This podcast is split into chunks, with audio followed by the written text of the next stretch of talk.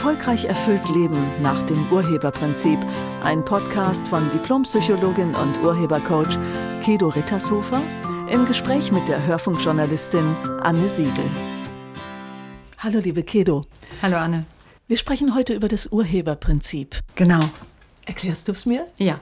Das Urheberprinzip, das steckt schon im Namen, heißt, du bist der Urheber deines Lebens. Du hast was mit deinem Leben zu tun. Das heißt, du bist derjenige, der sich seine Ergebnisse selbst erschafft und der sich auch seine Gefühle selber macht. Du machst dich selbst glücklich oder unglücklich. Du hast, du bist in der Verantwortung für dein gesamtes Leben und jeder andere auch. Das ist der Urheberstandpunkt. Du selber bist Psychologin. Ich selber bin Psychologin, ja. Das Urheberprinzip kommt woher? Das Urheberprinzip ist ein universelles Gesetz. Letztlich ist also uralt und von vielen schon beschrieben. In allen Religionen findet man es wieder, zum Beispiel im Buddhismus, wo Buddha sagt, Gedanken erschaffen die Realität oder du erschaffst dir durch deine Gedanken deine Welt.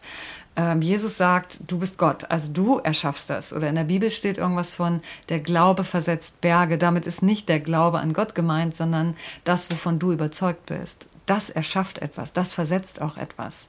Das kann man auch sagen mit Absicht. Also der Glaube kann sowas sein wie deine Absicht. Und diese Absichten kommen aus unserem Denken und genauer gesagt aus unseren innersten Überzeugungen. Wir Menschen haben innerste Überzeugungen über alles Mögliche.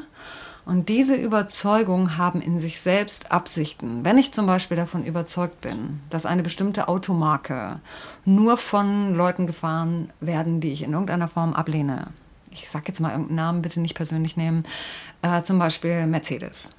Ah, nimm mal BMW. Wenn du denkst, der BMW ist ein Wagen, der nur von bestimmten Leuten äh, gefahren wird, die du nicht magst, ähm, dann wirst du niemals einen BMW fahren wollen. Ja, das heißt, aus dieser Absicht heraus entsteht der Wunsch, so ein Auto nicht zu fahren. Oder anders, der Wunsch, so ein Auto zu fahren. Würde das bedeuten, wir kreieren unsere eigenen Bilder über uns? Auch. Wir kreieren die Bilder über uns, über unseren Partner, über unsere Kinder, über unsere Kunden, über unsere Chefs, über unsere Kollegen. Wir leben in Überzeugung über alle möglichen Menschen auch und über alle möglichen Dinge, über das Wetter, über Städte. Ja, wir haben über alles Überzeugungen. Und diesen Überzeugungen, wir wollen einfach Recht haben.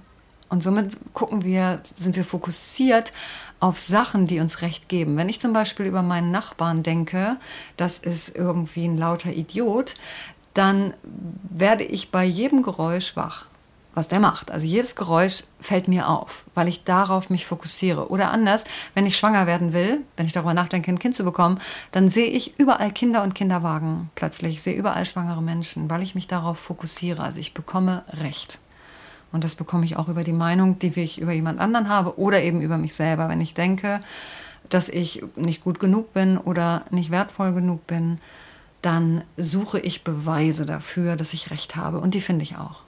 Das erinnert mich an Paul Watzlawick und ja. die Geschichte mit dem Hammer. Erinnerst du dich daran? Kennst du die? Das ist aus der Kommunikationstheorie. Der klingelt beim Nachbarn und ihm gleich genau. zuschlägt. Also die Geschichte handelt von dem Mann, der ein Bild an die Wand hängen muss. Er hat einen Nagel, aber er hat keinen Hammer. Genau. Und er denkt darüber nach, dass sein Nachbar einen Hammer hat und steigert sich unglaublich hinein in die Geschichte. Also er schraubt sich in seine eigene Wahrnehmung.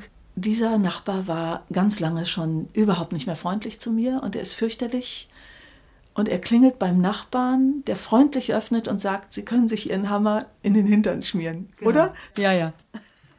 Wenn wir das mal vom Urheberstandpunkt anschauen, diese Geschichte, mhm. wie beurteilst du die aus deiner Theorie? Also erstmal ist es so, dass ähm, wenn die beiden das Ergebnis teilen, also das heißt, der Nachbar wird ja auch jetzt entwertet von dem Akteur in der Geschichte, dann hatte auch der was damit zu tun. Ja, also es gibt keine Schuld. Im Urheberprinzip gibt es Schuld an sich nicht. Das ist nur ein Konzept. Es ist von Menschen erfunden. Und es gibt Verantwortung. Das heißt, wir alle sind verantwortlich für ein Ergebnis. Aber wir sind nicht schuld. Und ähm, das übrigens findet sich auch schon in der Bibel. Ja. Jesus hat gesagt, Schuld gibt es nicht. Er nimmt alle Schuld auf sich, die ist weg. Von daher, wir müssten das einfach nur mal glauben, was der erzählt hat. Ne? Sonst lassen wir den da hängen, 2000 Jahre, und keiner glaubt ihm.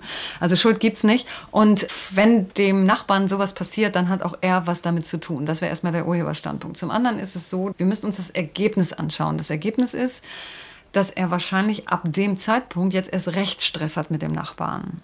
Und dann ist das die Absicht, in der er lebt. Also er möchte mit seinen Nachbarn nichts zu tun haben. Und das wiederum kann sein, dass er mal in seiner Kindheit erlebt hat, dass Nachbarn bei seinen Eltern permanent zu Besuch gekommen sind und ihn das als kleinen Jungen schon gestört hat, weil Mama dann keine Aufmerksamkeit hatte für ihn. Er hat also in irgendeiner Form geschlussfolgert, Nachbarn stören. Und so wird er sich in seinem Leben, solange er diese Überzeugung nicht aufdeckt, wird er sich das immer wieder reinholen. Und somit kann ihm sowas dann halt auch passieren. Also es passiert in Anführungsstrichen. Er macht es so, dass es so sein wird, dass er keinen Kontakt hat zu Nachbarn, weil er die in seinem Leben nicht will.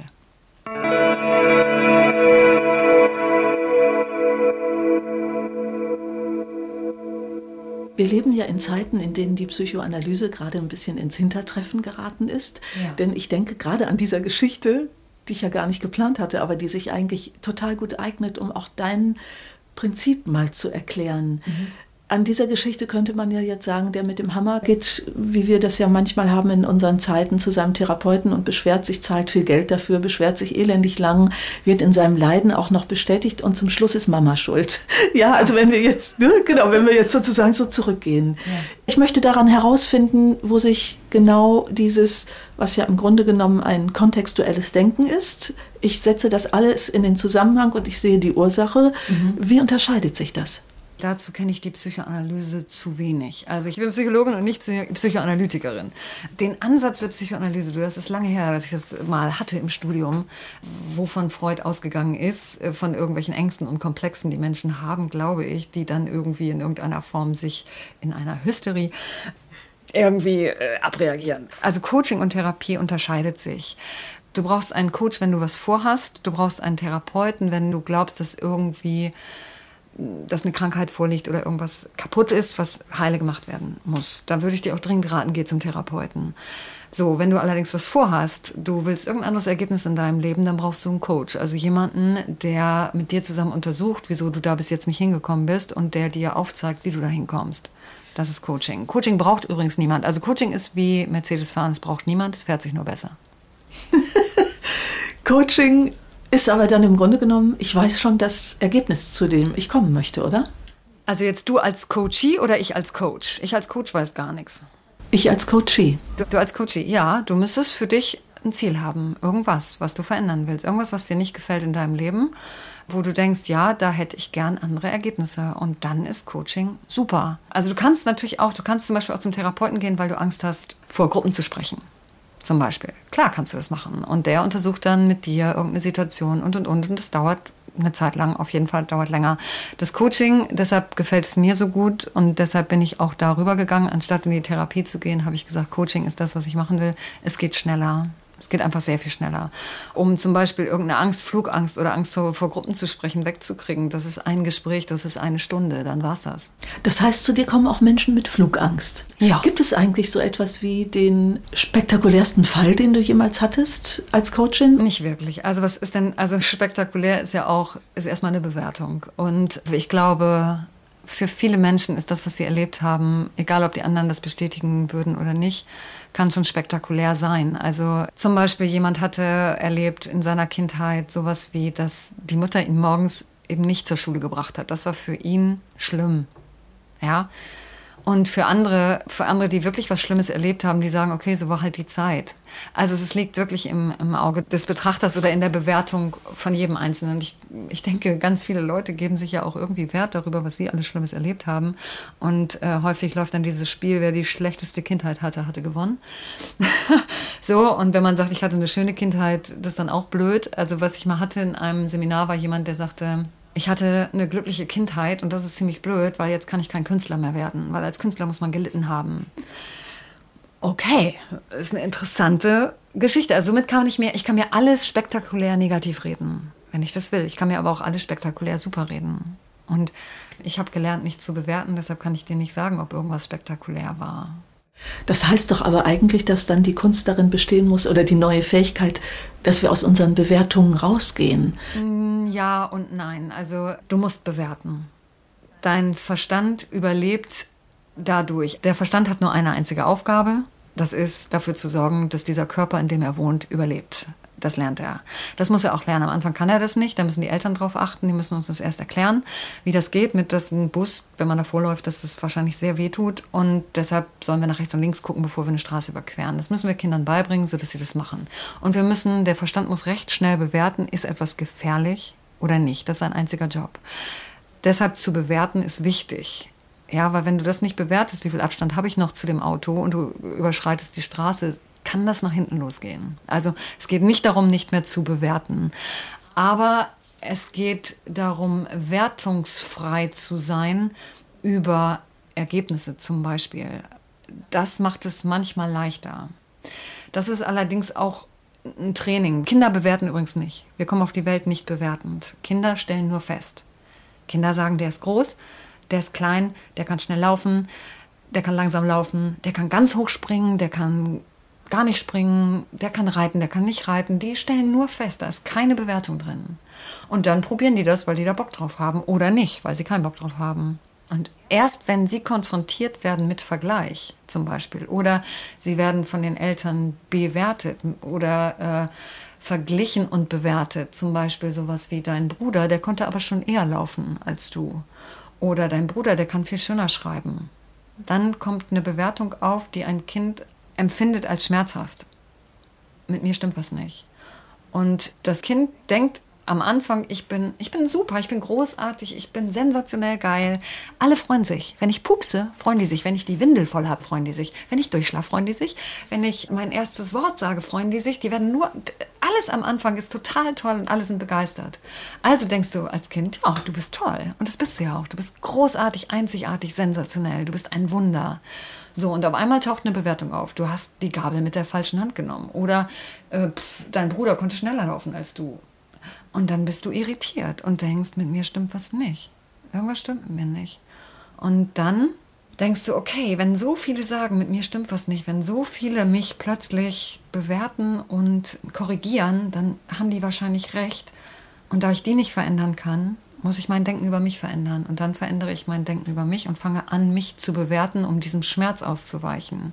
Damit ich nie wieder von anderen korrigiert werde, weil es tut weh. Also gucke ich, dass ich mich selbst korrigiere.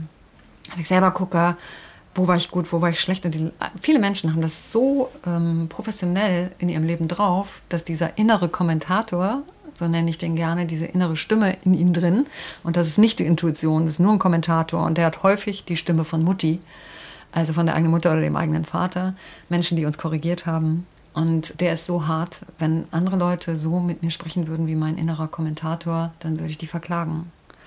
Ja, Menschen sind sich selbst gegenüber Richter gnadenlos, anstatt ihr bester Freund. Und das ist schade. Und du wirst schneller glücklich, sage ich mal, oder du kannst schneller wieder glücklich sein, weil sein ist natürlich, wenn du damit aufhörst, dich so runterzumachen, so zu entwerten. Wenn wir jetzt über das Urheberprinzip sprechen, ja. Für mich, ich muss gestehen, ich habe auch einige Sendungen schon über das Coaching gemacht. Mhm. Ich habe mich damit richtig viel eigentlich schon in meinem Berufsleben befasst. Ja. Für mich ist das ein sehr neuer Gedanke, der so einfach ist, dass er für mich ja fast bestechend wirkt. Was ist daran eigentlich neu? Das Neue ist, ich kann es schnell auflösen. Ich halte mich nicht lange mit Dingen auf, oder? Das Neue am Urhebercoaching meinst du? Coaching ist etwas, das ist uns aus dem Berufsleben sehr vertraut. Ja. Dass Coaching in den privaten Bereich geht, ist, glaube ich, in Deutschland noch recht neu. Mhm. Also es ist so, der Begriff Coaching, wenn ich Menschen frage, was bedeutet es eigentlich, die meisten kommen aus dem Sport die kennen Coaching vom Sport. Der Personal Coach. Ja, oder der Coach als Trainer. Das ist mein Fußballcoach oder das ist mein Basketballcoach. Und die nennen sich halt Coach und das sind da, daher kommt es, äh, daher kennen wir das. Daher kommt es nicht, aber daher kennen wir das. Der Begriff ist Englisch, Coach ist Englisch und kommt von Kutsche. Ist also eine Möglichkeit, äh, Coach ist eine Kutsche, ist eine Möglichkeit, die mich schneller von A nach B bringt. Im modernen Sinne würde man sagen Taxi. Ja, Coaching ist Taxi. Ich kann ein Taxi nutzen, um mich schneller zu einem Ziel zu bewegen. Und das ist auch die Aufgabe des Coaches, den Coachee, so nennt man das in der Fachsprache, also den Kunden dahin zu bringen, wo der hin will. Das heißt, eigentlich bringe ich ihn nicht dahin, sondern er kann mich nutzen, um sich selbst dahin zu bringen. Das wäre die korrekte Aussprache. Also der Coachee benutzt mich als Coach, um seine Ziele zu verwirklichen. Ich bringe ihn da nicht hin. Ich mache das nicht für ihn. Ich finde nur raus, womit er sich blockiert hat und das kann er auflösen mit mir zusammen, sodass er danach das Ziel erreicht.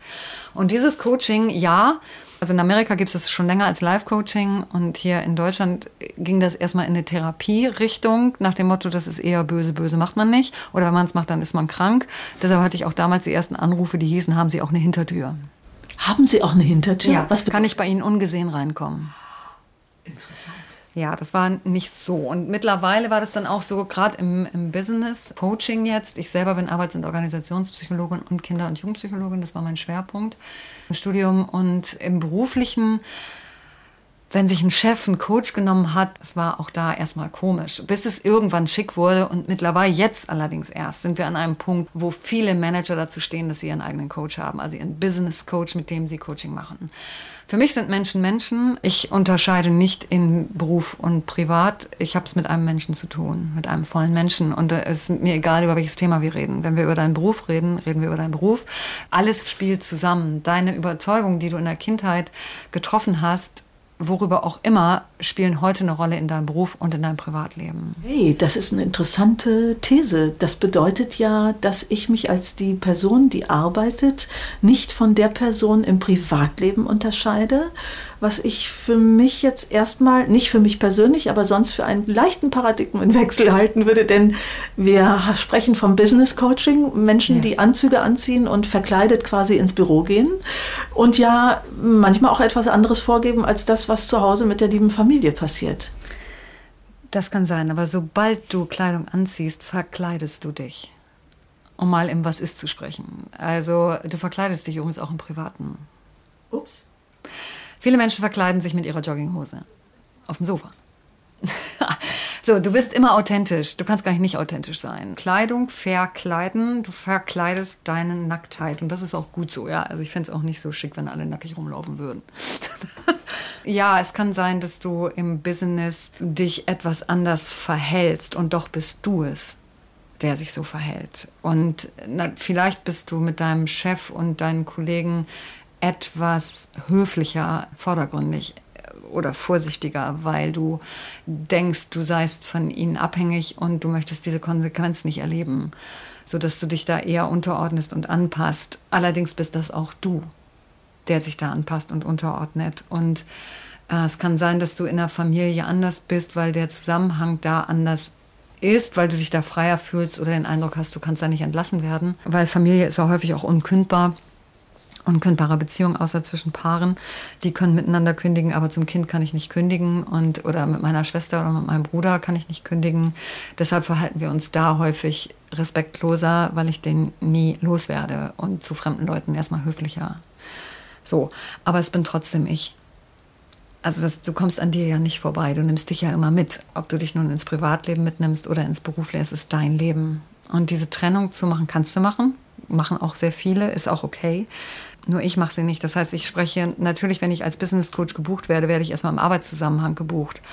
Und ja, wenn ich es mit einer Gruppe zu tun habe, dann bleibe ich auch in diesem Zusammenhang. Und wenn ich merke, da steht sich jemand mit einer Überzeugung im Weg, die eher in das Private geht, dann sage ich bei Ihnen, ich würde Sie bitten, mir nochmal einen Einzeltermin zu machen, weil wir kommen jetzt an eine Grenze, die eher privat ist und es interessiert nicht unbedingt die anderen Kollegen. Deshalb machen wir das lieber im Einzelcoaching eins zu eins. Aber da gehe ich dann halt auch so weit. Im Einzelcoaching, im Business-Coaching gehe ich überall hin. Das ist mir egal, weil da, das ist ja die Vertrautheit, ich stehe unter Schweigepflicht als Psychologin sowieso. Ja, von daher frage ich einfach alles und da mache ich keine Trennung. Aber von der Gruppe gehe ich nur so weit, wie der Coach gehen will. Ich würde gerne mit dir über Absicht reden. Was ist deine Absicht als Coachin? als Urhebercoachin? Ja, meine Absicht ist es, dass Menschen das Leben leben, was sie sich wünschen. Und meine Absicht ist es, dass Menschen glücklich sind. Auch als Erwachsene übrigens. also nicht nur als Kinder, sondern wirklich, dass Menschen ein glückliches Leben haben. Das ist meine Absicht. Dafür arbeite ich. Das ist das, was ich Menschen ermöglichen will, wenn die das wollen. ein glückliches Leben. Und zwar rundum. Oder anders ausgedrückt, deshalb haben wir auch die Firma so genannt, ein erfolgreich erfülltes Leben sich erschaffen. Rausgehen aus Mangel, Angst und Misstrauen hin zu Liebe, Fülle und Vertrauen. Wow, da sind ja schon mal eine Menge Begriffe drin. Das heißt ja, ähm, wir leben in Deutschland, wir leben, du lebst in der Schweiz, ich lebe in Deutschland jetzt. Ja. Und wir leben zumindest in einer grundkapitalistischen Welt und eine Welt, die Fragen stellt. Die Antworten müssen wir uns zu oft selber suchen. Und erfolgreich sein und erfüllt leben dürfen, ist etwas, was selten in Verbindung gebracht wird. Es ist oft, entweder bin ich erfolgreich und mein Privatleben ist deshalb lausig, weil ich vielleicht zu viel Zeit für die Arbeit gebe, mhm. oder ich bin glücklich und ach, naja, im Beruf klappt es nicht so. Ja? Mhm. Also oder das ist Glück in der Spiel, im Spiel, Pech in der Liebe. Weißt du, wir ja. haben, wir sind mit diesen Widersprüchen, leben wir extrem. Würde das bedeuten, wir gestehen uns das zu wenig zu? Nein. Also erstmal ist es so, Erfolg ist eine Interpretation. Stimmt. Für jeden Menschen ist Erfolg was anderes. Für einige ist es Erfolg, allein, dass ich schon morgens alleine aus dem Bett kommen, kann Erfolg sein. Oder dass ich in einer Wohnung wohne, in einem schönen Stadtteil, kann Erfolg sein. Dass ich ins Flugzeug steige ohne Angst, kann Erfolg sein. Dass ich Freunde habe, kann Erfolg sein. Das ist erstmal, hängt davon ab, wie ich diesen Begriff fülle. Was ist für dich Erfolg ganz persönlich? Wann wärest du erfolgreich? Und da kannst du die Latte hochlegen oder niedrig. Das liegt an dir. Ja, wenn du schon, wenn du schon davon ausgehst, ich bin das Spermium von Millionen von Spermien, das es geschafft hat, in dieses Ei zu kommen und ich bin am Leben, dann kannst du schon jeden Morgen dir auf die Schulter klopfen und äh, sagen, ich bin erfolgreich. Ja, bist du auch schon. Kinder wissen das. Kinder sind begeistert morgens, wenn die wach werden. Die haben gar keine Frage darüber, dass sie nicht erfolgreich sind. Und das ist eine, eine Eigenschaft, die kannst du dir auch wieder erschaffen. Also die in eine Dualität zu stellen, Erfolg und Erfüllung, also sprich ein Entweder-Oder da drin zu leben, das kann man machen. Du kannst es aber auch als sowohl als auch sehen. Also erfolgreich und erfüllt zu sein, das ist möglich. Und also es ist und kannst du es verbinden. Du kannst aber auch sagen, ich bin erfolgreich erfüllt. Also das könnte man sogar noch aufeinander beziehen. Die Begriffe kann man sehr schön miteinander mixen. Wie du sie dann füllst, ist letztlich deine Sache. Und es ist möglich, du kannst das sein, wenn du das willst. Und wenn du das nicht willst, weil du eine Trennung hast in irgendeiner Form, du bist zum Beispiel beruflich erfolgreich, aber privat bankrott oder du bist privat glücklich, aber beruflich nicht, dann frag dich mal, wen bestrafst du? Also wer hat es nicht verdient, dass du rundum glücklich bist? Wer findest du, hat in irgendeiner Form was falsch gemacht in deinem Leben? Und es kann sein, dass wir dann bei deinen Eltern landen, weil ganz viele Menschen haben Vorwürfe an die falsche Erziehung ihrer Eltern. Hochinteressant. Übrigens geht es für mich ja schon los mit dem Begriff erfüllt sein. Mhm. Also das ist etwas, was bei dir ganz oft vorkommt. Ja. Und Erfüllung, tja, wann habe ich das denn zum letzten Mal gelesen? Also, es müsste dann vielleicht ein romantischer Autor von vor 200 Jahren gewesen sein. Okay. Sag mir noch mal was zur Erfüllung. Erfüllung. Erfüllung bedeutet, ich bin angekommen. Alles ist gut. Es ist keine Frage mehr. Glücklich sein das eigentliche Glücklichsein, nicht Glück, äh, Glück, Glücksgefühl, das meine ich damit nicht, sondern der Seinszustand glücklich sein ist das gleiche Synonym für Erfüllung. Einige nennen es Erfüllung, andere nennen es Glücklichsein. Nur dadurch, dass wir in Deutschland nur das Wort Glück haben für Happiness und Luck, ist es im Englischen Happiness und Luck. To be lucky es und, sind zwei Worte, glaube ich. Und Bliss kommt auch noch dazu. Etwas, was mir wichtig ist, weil es aus dem Spirituellen kommt. Ja, ja okay, genau. Also es gibt drei Worte, um, um etwas zu beschreiben. Wir haben bei uns nur ein Wort im Deutschen, nur Glück. Und die meisten sagen so Glück im Spiel oder Glück mit, mit Frohsein oder grinsend durch die Weltgeschichte laufen. Also wenn ich erfüllt bin, heißt das nicht, dass ich grinsend wie so ein hypnotisiertes Karnickel durch die Weltgeschichte laufe ab jetzt ja, und nur noch grinse von einem Ohrläppchen zum anderen, sondern das heißt einfach, ich bin alles gut. Ich bin da angekommen, wo ich sein will. Und das heißt auch nicht, jetzt kann ich sterben. Es gibt auch ein erfülltes Leben vor dem Tod. Du kannst auch einfach erfüllt leben, jeden Tag. Das ist es. Also du, du liebst dein Leben. Du liebst die Menschen, mit denen du bist. Du liebst das, was du tust. Dann bist du erfüllt. Wow, danke schön, Kedo. Gerne. Das war Teil 1 und ich stelle jetzt gerade auch noch mal fest, ich bin die Urheberin, ich bin der Urheber. Mhm. Das heißt aber, ich bin es, der oder die das auch ändern kann. Ja. Okay, wir werden in den nächsten Folgen feststellen zu den einzelnen Themen, wie das geht. Ich danke dir sehr. Ich danke dir.